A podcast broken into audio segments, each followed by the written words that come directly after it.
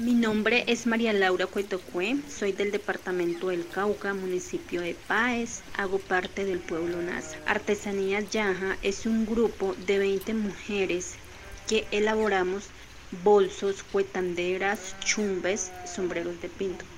La materia prima que requieren para la elaboración de esos productos es la lana de ovejo, tintes naturales y la palma de pinto. Con más de 30 años de experiencia y conocimientos adquiridos de generación en generación, ofrecemos al resto de la población productos de excelente calidad, con historias de nuestro pueblo. Invitamos a cada uno de ustedes a adquirir nuestros productos, ya que con esto apoyan a más de 20 familias en sus diferentes necesidades económicas. Gracias por hacer parte y llevarse un pedacito de nuestra historia a cada uno de sus hogares.